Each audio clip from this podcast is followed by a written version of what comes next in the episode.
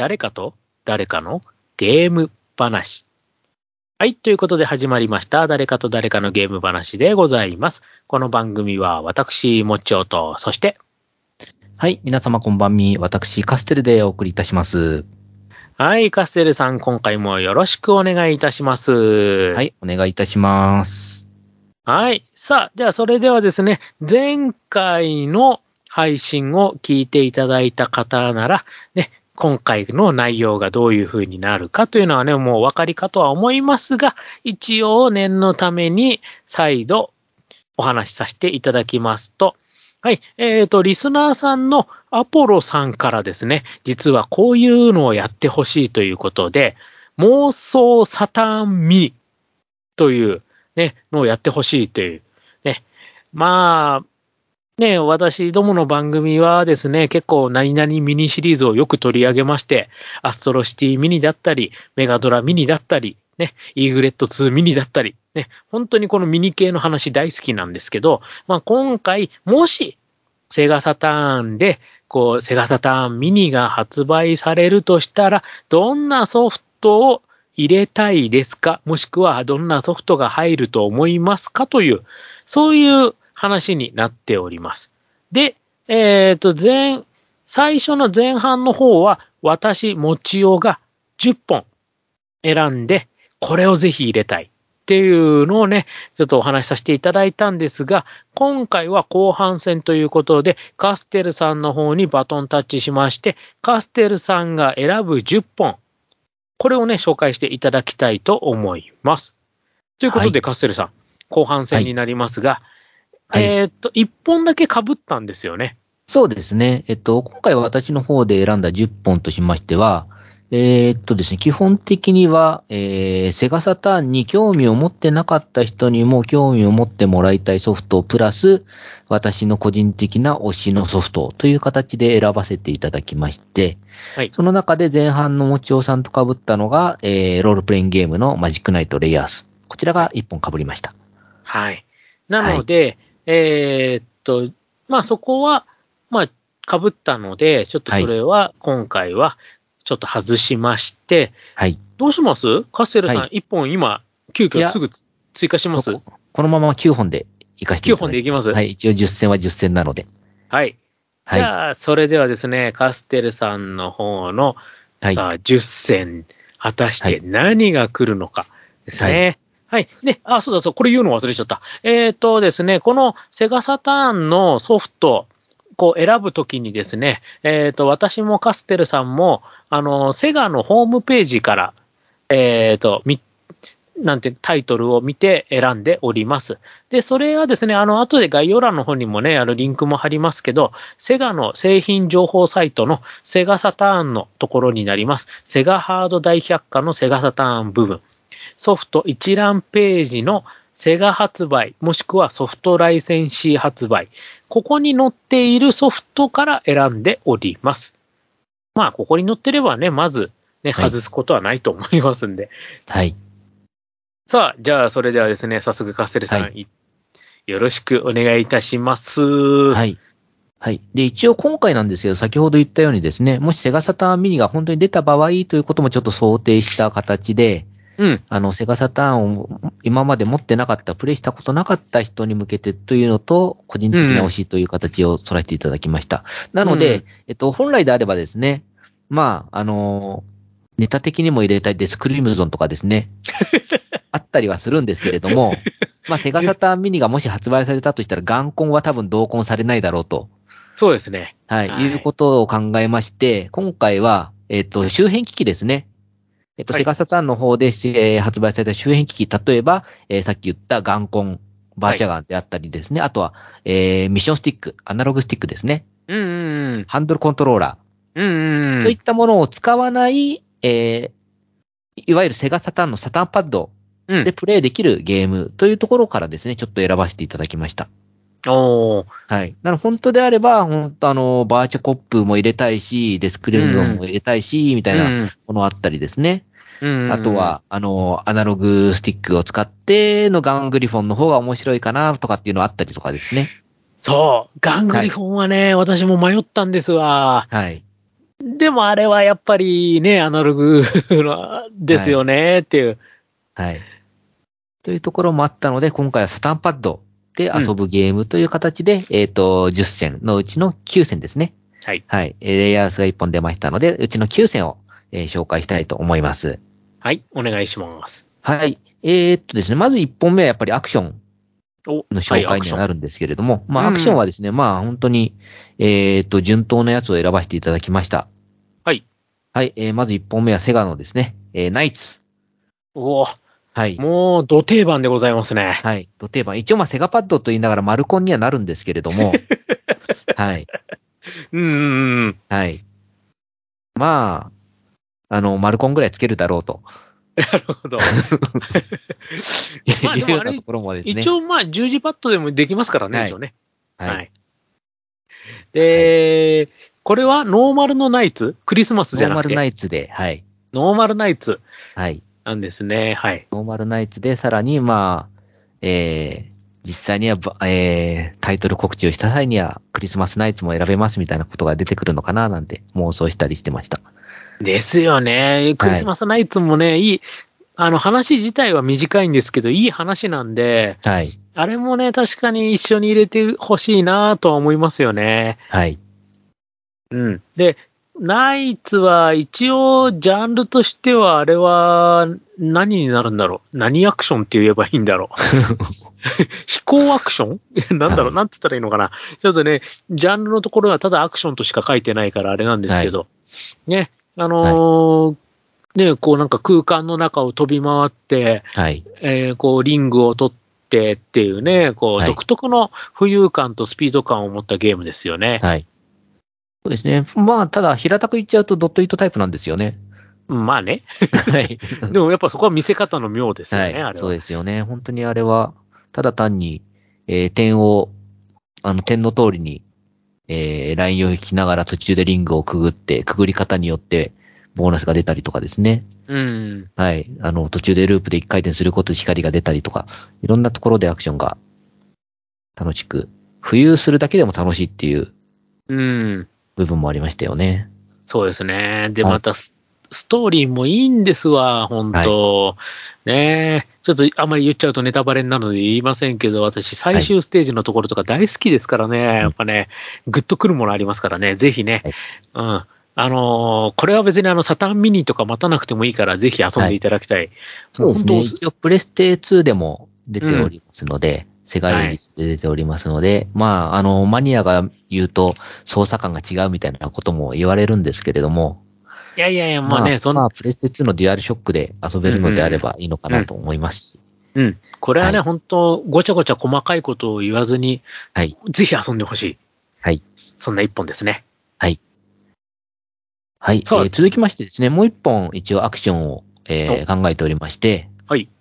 で、セガといえば、サターンといえば、もちろん、バーチャー、はい。ファイターにはなるんですが、はいえー今回は、えー一応ですね、えーセガサターンミニはお祭りですよ、とあ、いうことなので、はいお祭りの、はい、うんお祭りソフト、えーファイターズメガミックス、これも迷ったんだよな、こちらを、はい、入れさせていただきたいと思います。はいはいはい。これはお祭り感強いですよね。はい。はい。本当に、まあ、あの、実際発売されたのが96年の年末商戦に発売されてるんですけれども、はい。えーそのプレス発表がですね、えー10月に、うん。こら、こういう、あの、あっと驚くコラボなゲームを出します。うん。出す、発売は12月ですって、そこで言っていきなり開発始まったという噂のですね、うん。はい、開発期間が約60日という恐ろしい 短期間ではあの開発されたゲームになりまして、えーうんお祭りと名の通りですね、バーチャファイターのキャラクターと、えー当時、えー、AM ニケンが出していたファイティングバイパースはい。のキャラクターが、えー一緒の、えーフィールドで戦うと。いやー、はいもう後にも先にもこのゲームだけですよね。そうですね。で、ルールは、えーバイチャファイターモードとファイティングバイパースモード、どちらも選ぶことができまして、うんはい。バイパースモードにするとアーマー破壊とかがですね、できたりそうそう。あの、はい。吹っ飛ばし攻撃とかね、はい。こう、ちょっとね、こう、なんていうのかな、こう、攻撃が当たった時の挙動が変わるんですよね。そうですね。うん。で、実際こちらの本当に、あの、まあ、開発期間が短かったので、正直操作性が悪かったりとかですね、バグが多かったりとか、いろんなところで、あの、酷評に値する部分も出てくるんですけれども、私がここで一番ですね、このファイターズメガミックスで押したいのが、バーチャファイターモードでですね、一部バーチャファイター3の操作がで、に、あの、できるうんものがあるんですね。ありますね。はい。はい。まだバーチャファイター3なんてゲーセンで始まったばっかりで、あの、家庭用ゲーム機に移植されるなんて全然始まるところでもないのにですね、バーチャファイター2のキャラクターがバーチャファイター3のコマンドが、で操作ができるっていうのがですね、非常に、あの、面白かったですね。うんうん。ね、実際にバーチャファイター3がちゃんと移植されるのってドリームキャストになってからなので、はいセガサターンの時代には、バーチャファイター3のね、その、まあもちろん移植もないですし、はい。ね、そのコマンド、その操作感が実は遊べてたっていうのは、でもあれ、はいそこまで、なんていうのか、大々的には言ってなかったですよね。言ってないんですよ。ねはい。なんかこうやった人は、あれ？これ、もしかしたらこれ3の動きじゃね？えみたいな、はい。そそういう感じでしたよね。はい。投げ抜けができるっていうのは本当に。ねえ。うん。だから、はいそういった意味で、ちゃんと、こう、バーチャファイターの、なんていうの、ちょっと進化してるんですよね、ちゃんとね。バーチャファイター2から、ファイターズメガミックス、そして 3A みたいな感じで、こう、はい家庭用の移植の流れとしては、ちゃんと間に入ってる、ねうん、ただのお祭りだけじゃないという、ねはい。ソフトでもあったりするんですよね。はい。そしてなおかつ隠れキャラもですね、いろいろと用意されてまして、うん。えー、まあやっぱ代表的なのはレンタヒーローですよね。ですね。は。はいいまあ、あれもね、やっぱね、こう、メガドラのね、レンタヒーローは知る人ぞ知るみたいな感じだったけど、こうやってメガミックスで出てきてから、やっぱり結構知名度上がりましたもんね。はい。そあとしてさらに、はい、あのーいろいろと隠しキャラがどんどん公開されてくるんですけれども、はい。えっ、と、卑怯だなと思ったのがですね、バーチコップはい、ジャネットですすね。はい。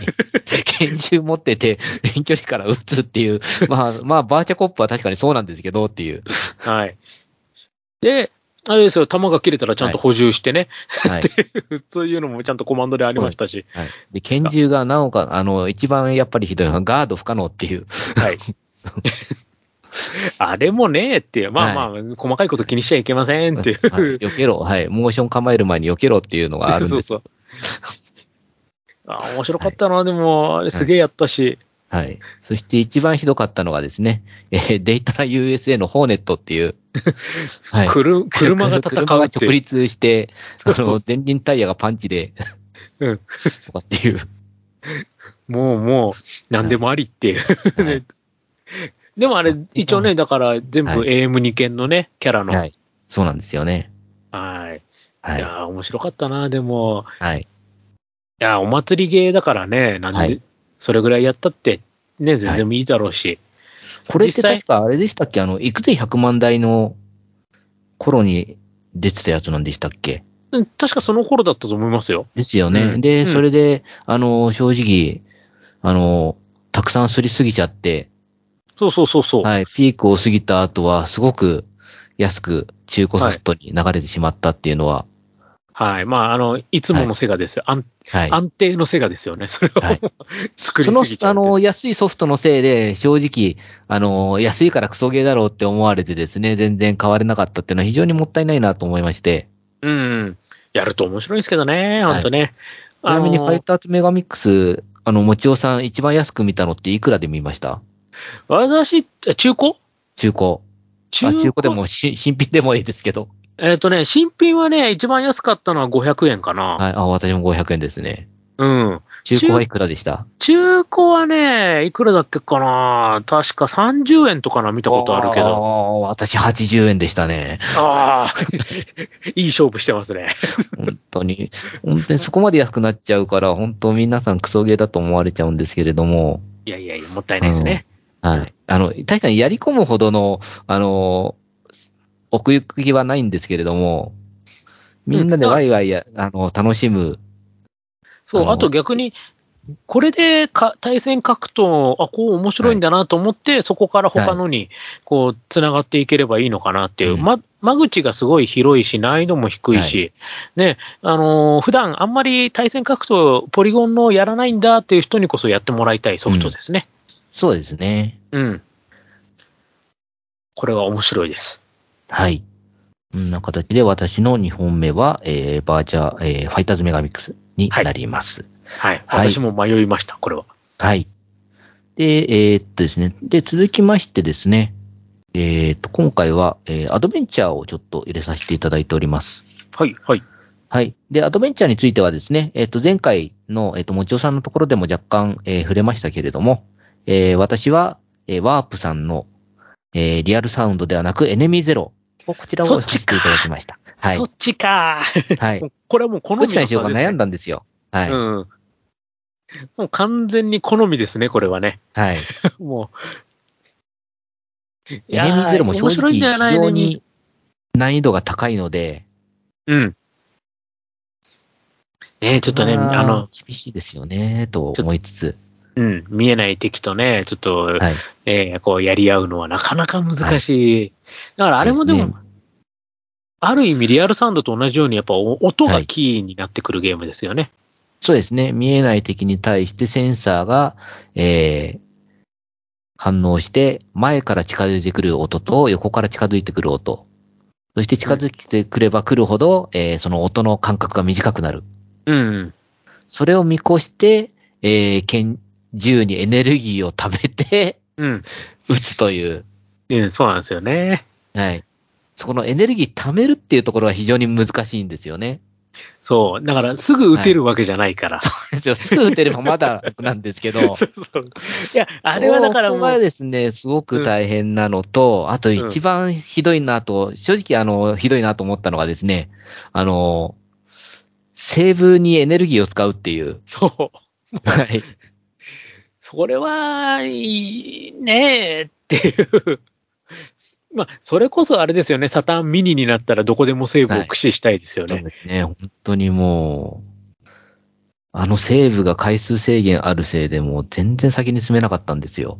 うん、わかりますわかります。もうやり、何回もやり直されいくらやってもいくらやってもこのもエイリアンが倒せなくてっていう。うん。いやー、でもさ、はいアドベンチャーなのにやり込み要素に近いようなね、こう、ね、感じになりますもんね、本当に。いはい。や、でも、やっぱ癖のあるゲームではあるけど、はいでも、魅力あるんですよね、本当ね、これはね。はい。うん。だから私もね、まあ、リアルサウンドを、まあ、チョイスしましたけど、エネミーゼロも、まあもちろん好きですし、ね。はい。であただやっぱちょっと難易度のところとか、やっぱちょっとホラー要素とかそういうので、やっぱりリアルサウンドにしちゃったんだなっていうところはありますけど、まあでもやっぱ外せないですよね、ワープのゲームはね。うん。はい。うんはい。そんな形でアドベンチャーの1本目がまずエネミーゼロを選ばせていただきました。はい。はい。えっ、と、もう1本実はアドベンチャーゲームを今回セレクトさせていただいておりまして、お、2本目。えーはい。こちらはですね、多分まあ、あの、有名どころのゲームなので、えーまあ、プレイしたことはないとか、プレイ画面は見たことないって言っても、タイトルだけは多分知ってる方多いのかなと思っております。はい。えー新世紀エヴァンゲリオン鋼鉄のガールフレンド。ああ、はい。判件ものそっちにしましたか半。もの、はい。半ものこちらを選ばせていただきました。これも有名ですよね。はい。でもやってる人意外と少ないんですよね。はい。でもオリジナルストーリーでなかなかうんねえっていう。はい。うん。そっか、そっちか。こちらはもうアドベンチャーゲームになるので、あんまり詳しく言うとネタバレになってしまうので、これくらいに 控えさせていただきながら、えーぜひセガサターンミニにが出るときには、ぜひとも入れていただきたい一本かなと思います。これが多分入ることで、セガサターンに興味なかった人も、ちょっとあれ、やってみたいなと思って、購入しそうな人が増えたらなとも思ってますね。うん。あの、鋼鉄のガールフレンド、一応オリジナルストーリーはい。ですよね。ですね。はい。そうです。あ、ですよね、ですよね。うん。だからね、あのーテレビを見てる、映画は知ってる、でもゲームはやってないっていう人でも楽しめるし、うんねあのーこう、もう一つの、まあ、エヴァンゲリオンみたいなね、はい。アナザーストーリーみたいな、そういうのがまた楽しめるという意味でも、はい。いやー、でもこれ入ったらみんな盛り上がりますよね。はい絶対。うお、来たーみたいな感じになりますね。はい。はい。という形で、えっ、と、今回はアドベンチャーを2本ずつ入れさせていただいております。はい。はい。で、続きましてですね、えー、まあ、セガといえばアクションを最初に言ったんですけれども、まあ、うんセガのゲームの中にシューティングもありますので、まあ、シューティングをですね、今回2本入れさせていただきました。お、はい、はい。はい。ただ、シューティングについてはですね、本当に、あの、もう、有名どころ、いわゆる有名どころになりますので、それほど驚きはないんですが、えー前半に、えー、もちおさんが、えーテクノソフトの、えー方で、あえて外したサンダーフォース5。ああ、はい。はい。私はこちらを入れさせていただきました。なるほどね。はい。てか、やっぱりテクノソフト外せませんね、お互い。はい。そうですね。で、サンタソーフォース5は、あの、キャラクターはポリゴンを使ってるんですけれども、うん。ポリゴン使った 3D シューティングじゃなく、あくまで横スクロールのつ、あの、うんシューティングっていうところにですね、えーこだわってるのが、えっ、と、正直好感が持ててます。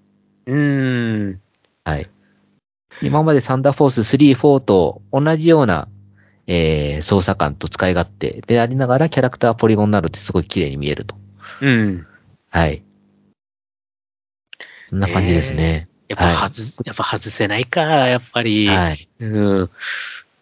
ええはい。まあね、あのーサンダーフォース5はサターンとプレステにも出てたかな。はいでしたそう。ですね。だからはい遊んでる人意外と多いですよね、多分ね。うん、はい。そうですね。正直セガもですね、あの、サンダーフォース AC, をですね、あの、サンダーフォース3で出すんだったら、5もちゃんと AC、あの、STV で出してくれてもよかったなとも思ったんですよ。そうですね、確かに。はい。うん。いや、もう、アーケードに出たらまたそれはね、は売れるんじゃないかなっていうね、い感じですけど。はい非常にアーケードっぽい、あの、デザインだったので、うん。アーケードで出しても売れたんじゃないかななんて思ってはいました。それか、なんか逆に、今、ね、ちょっと画質きれいにしてもう一回やってほしいなって、ちょっと今、ふと思いましたけどね。はい。なんかね、あれちょっとね、あの、ポリゴンきれいにしたら、なんか今でも十分通用するんじゃないかなそうなのって。大丈夫だと思うんですけどね。ねはい。ゲーム性ね、すごくいいし、はい。ねそうか、やっぱ5か。うん。ははい。はい。あとはですね、えっ、と、はいこれが、えーサンダーフォース5が横スクロールなんですけれども、えーもう一本は縦スクロールのシューティング。はい。こちらは、えー私が選んだのは、えー対等のレイヤーセクション。おー。はいはいはいはいはい。はい。レイフォースの移植ですね、アーケそうードの。ですね。はい。えっと、レイフォースというタイトルはもうすでに使わ、あの、家庭用ゲーム機でのどっかの、たえーゲームで使われているようだったので、レイヤーセクションに名前がはい変わってしまったということですが、はい。はいまあ、これももうね、ちょっと説明する必要もないぐらいもう有名な、そうですね。はい。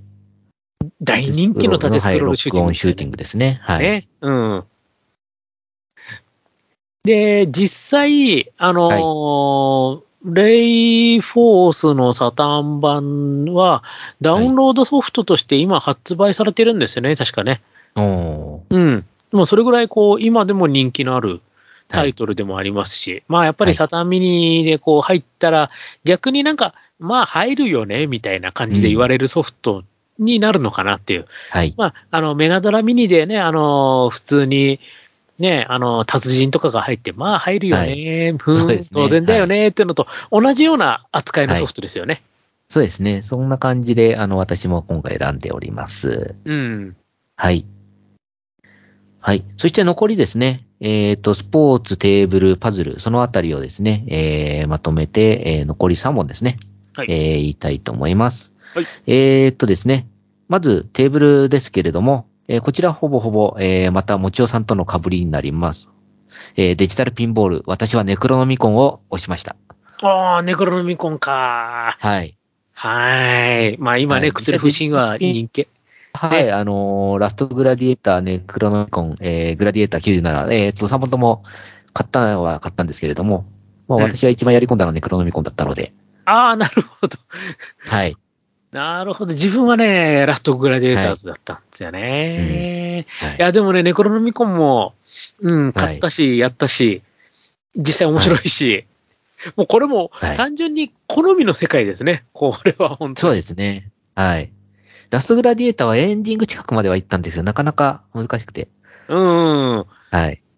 ネクロノミコンの方が若干難易度が低いですよね。はいちょっとね。そうですね。うんはい。大の、ちょっと難易度は低くなりますんで。はい。最初メーカー、この、メーカー風さんじゃないですか。はい、はい、はい。風って書いてあって、セガの、セガのガセかみたいな。ねえ、な、なんだこれので、最初、最初デジピンを買うときに、こんな風なんてセガをもじったような会社、本当に大丈夫なのかと思いながらうん。買ったんですけれども、本当に騙されまして、非常に楽しく遊ばせていただきました。ねうん。はい。なのでね、クロノミコンは、あの、予約して発売日買いですね。うん。はい。いやーもうこのシリーズ作ってくんないかな、また。そう今でも出たら絶対やる人いると思うんですけどね。はい。スイッチでもたまにあの、ピンボールのゲームは出てるんですよ。うん、うん。はい。あの、メーカーは違うんですけれども、うん。あの、スイッチの縦画面、あの、スイッチの画面をなるほど。縦にして、はいはいはいはい。それでできるようなピンボールゲームがですね、えっと、普段定価500円でセールになると300円とか250円うで売られま。す、売られてますので、もしちょっと見てみようかな、ピン今度。ボールソフト、はい、興味ある場合は、えー、スイッチのですね、セールをちょっと、こまめに見ていただければいいかと思います。うん。最近ピンボールもやってないからな。やっぱね、はいたまにやりたくなりますよね、ピンボールって、そうですね、ピンボール最近は私も実機をやりたいんですよね。デジピそンとかじゃなくて。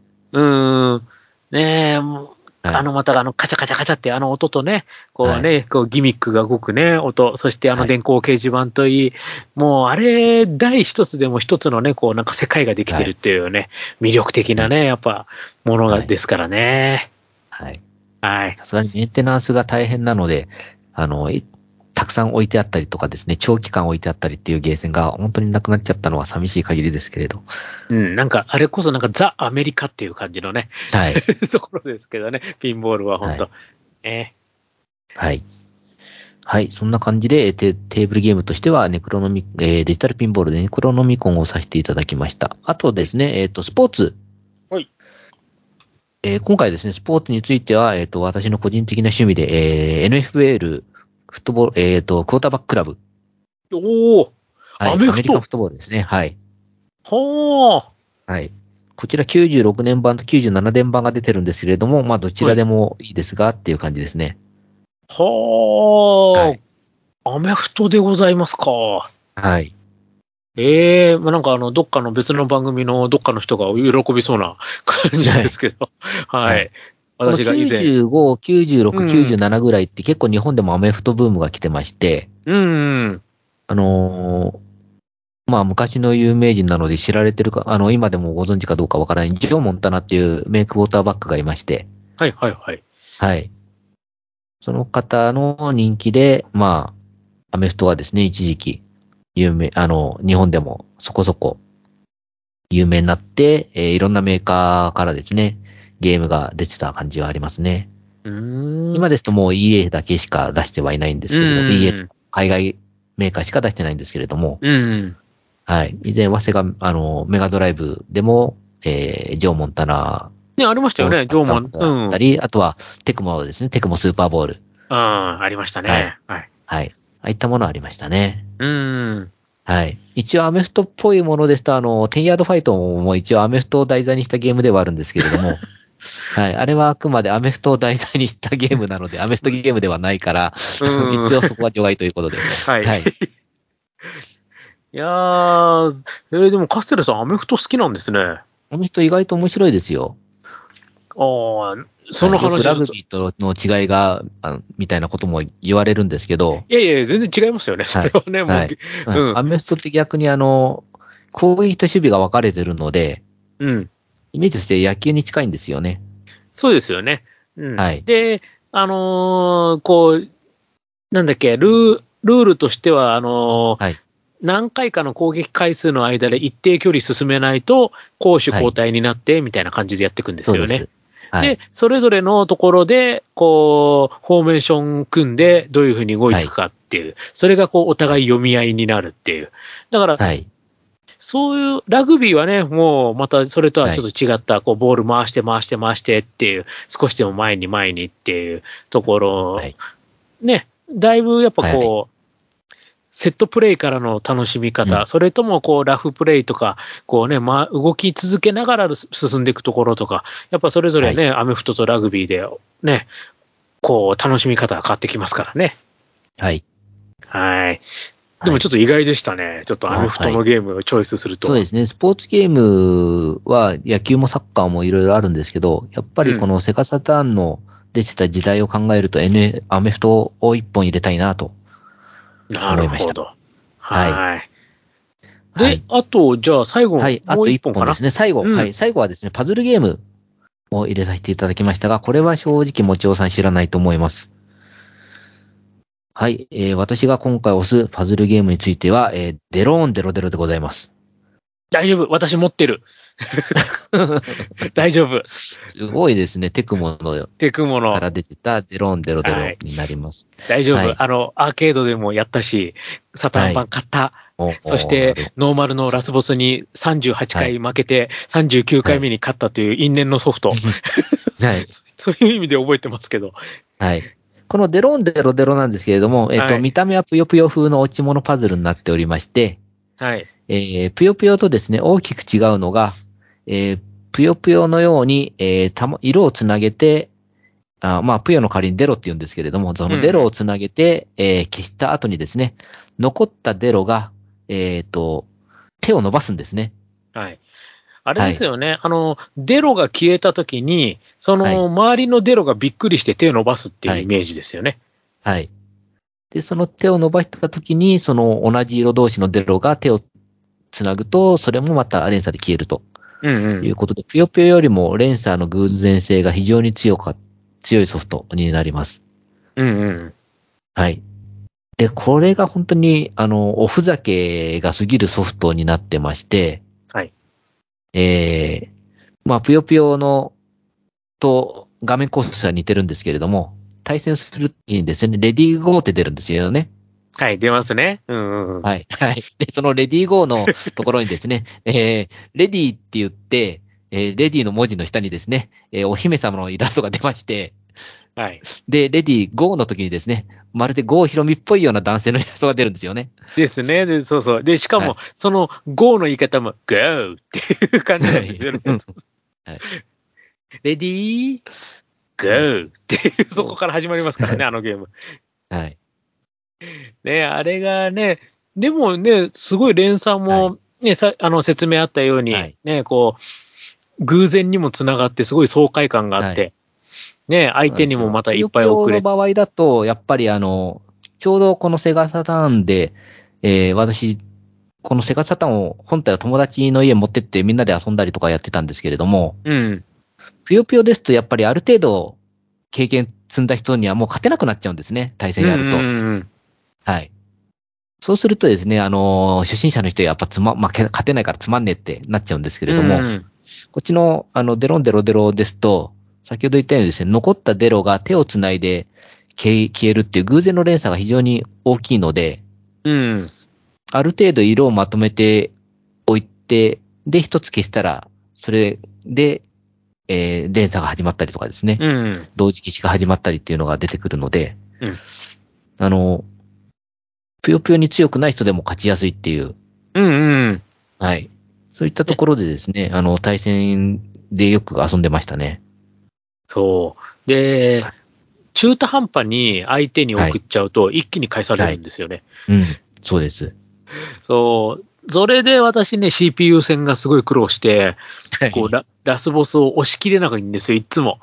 うん。押し切れなくて、一発逆転食らって負けてなくて、うがー、はいまたコンティニューみたいな、そういうふうに繰り返しだったんですよね。だから、はい。これもでもサターンにしか出てないんですよね。そうなんですよ。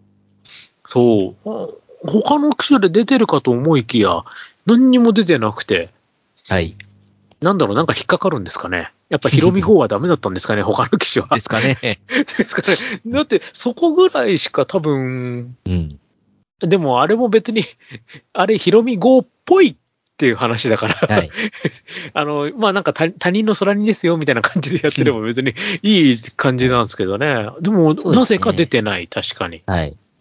確かにまあ、ブーム的に落ち物パズルが若干下火になりつつあって、うん。ぷよぷよ以外の落ち物ゲーがやっぱなんだかんだで消えてきて、で、そこから、あの、いわゆる、えー音楽ゲーですね、音ゲーうん。が少しずつ始まってきたので、パズルゲームがちょっと下火になってきたところかもしれないですね。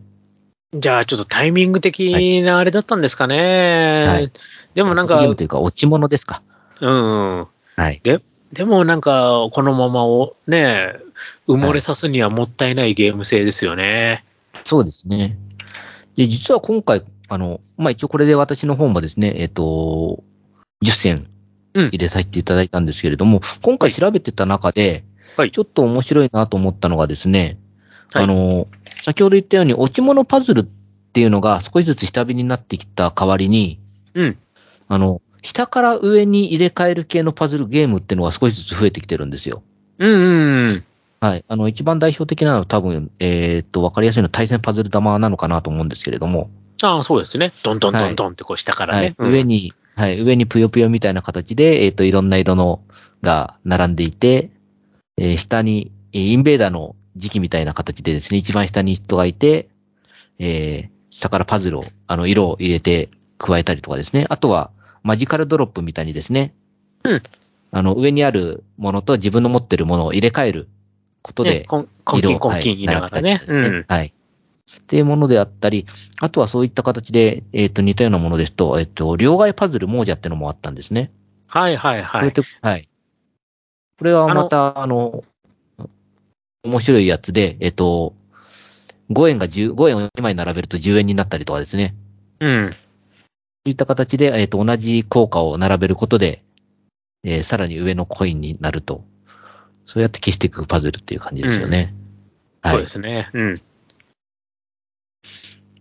だから、あれですよね。まあ、はい。ちょうど過渡期でいろんなね、ちょっと、こうソフトが出ては消えの中で、ね、こう、その中で生き残っていくのがまた次の時代のね、こう、ジャンルを作っていくっていうところで、ね、はい。まあ結局、ね、各メーカーもね、こういろいろ模索してた時期だったし、まあ普段あんまりゲームを作ってないようなメーカーもいっぱい出してた時期だったりもしますよね。だから、はい。本当ね、いろんなこうタイトルがね、実際500タイトル以上サターンは出てますし、ね、はいその中から、まあ今回ね、10本ずつではありますけど、それ以外にもね、ここにチョイスしなかったけど面白いゲームはまだまだたくさんありますからね。はい。うん。だから、そういうね、こう、歴史を少し感じながら遊ぶっていうのもね、ちょっと楽しいかもしれないですよね。そうですね。で、実際実はあの、この頃が、やっぱりあの、プレステもそうなんですが、セガサターンもそうなんですが、えっと、移植物っていうのがば、どんどん増えてきてるんですよね。うん。で、移植物についても、例えば過去の、えーゲームの、えー移植物をしながら、えーそれを一つのパッケージでいくつもゲームが入ってるっていうものも少しずつ増えてきてるっていう感じですよね。うん。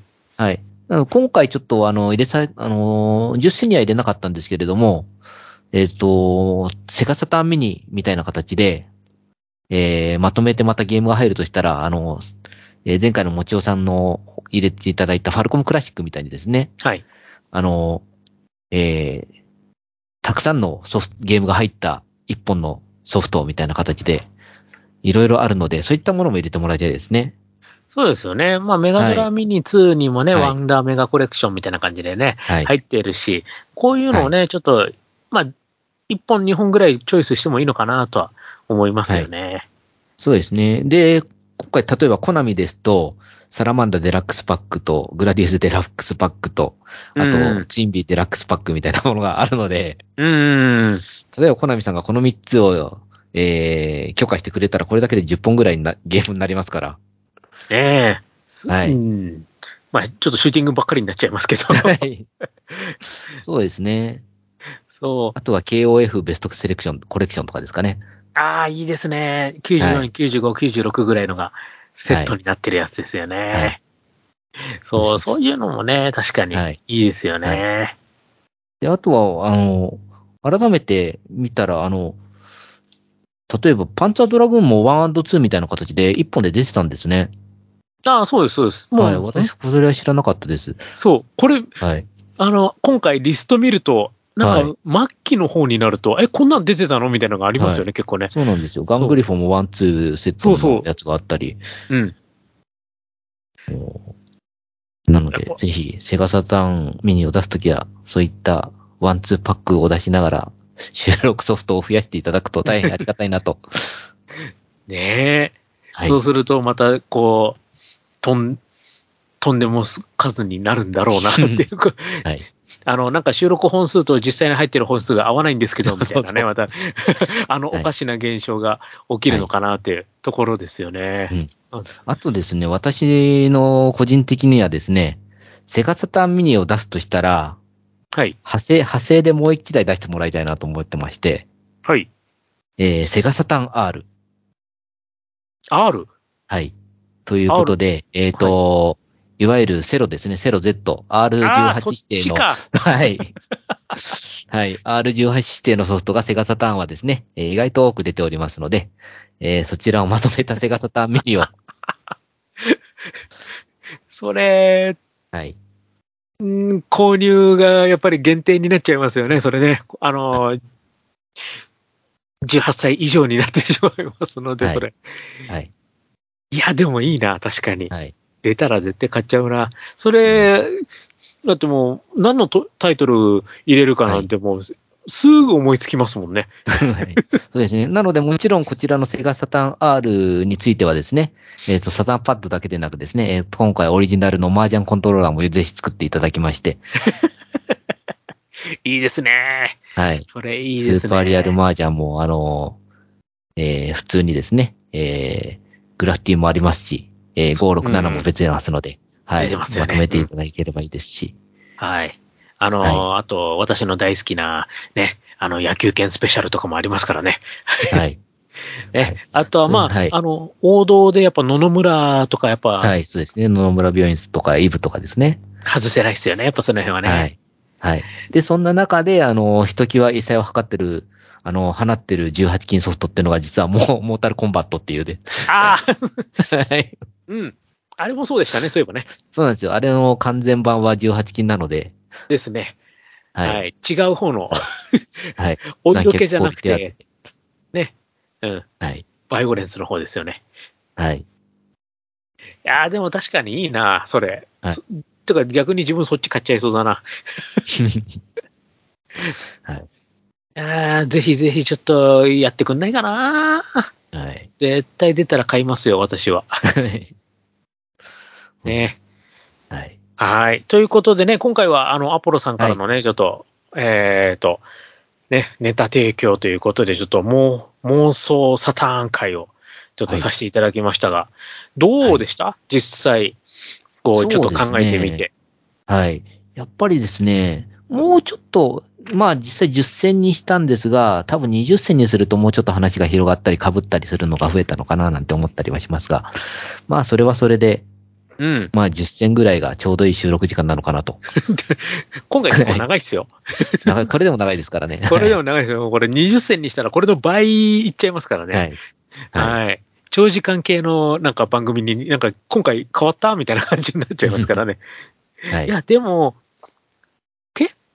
構、でもあれですよね。やっぱお互い考えるところがなんか似てた部分もあるば、違そう部。分もあって面白かったですよ。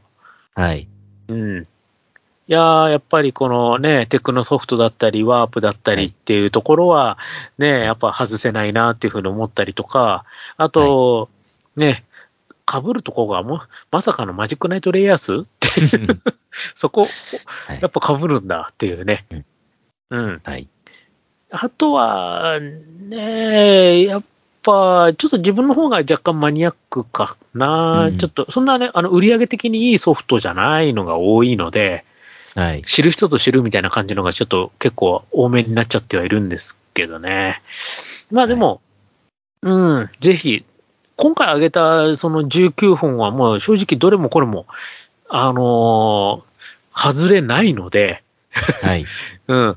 まあもうこれ、あの、サターンのソフトで、ね、もし見かけたらぜひね、買って遊んで、まあ遊ぶ環境があればですけど、はい。うん、どれも遊んで、もう、外れなしの良作ばっかりですので、はい。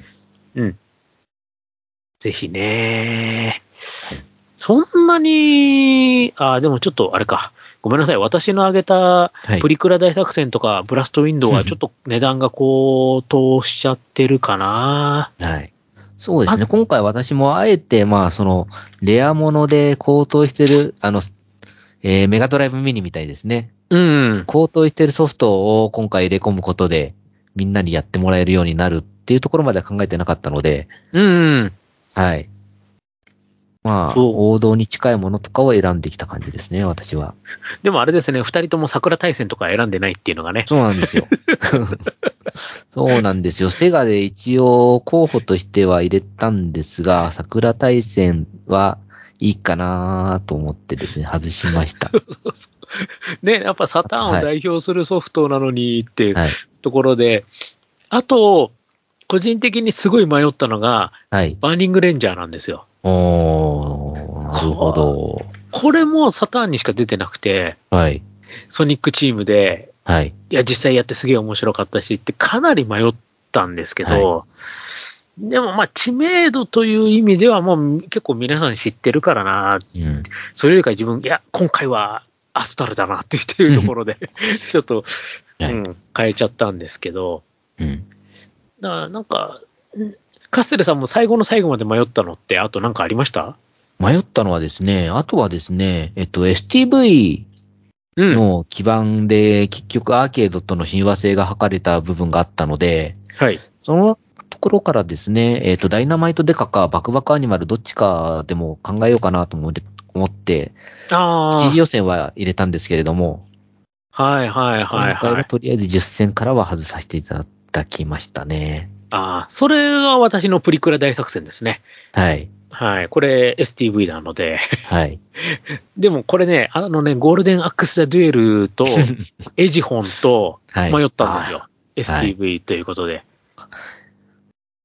エジホンは大画面じゃないと厳しいですからね。そうなんですね。だから逆に 今の方が、ほら、うん結構テレビ大きいから、はい。逆に楽しめるかなともちょっと思ったんですよ。はい。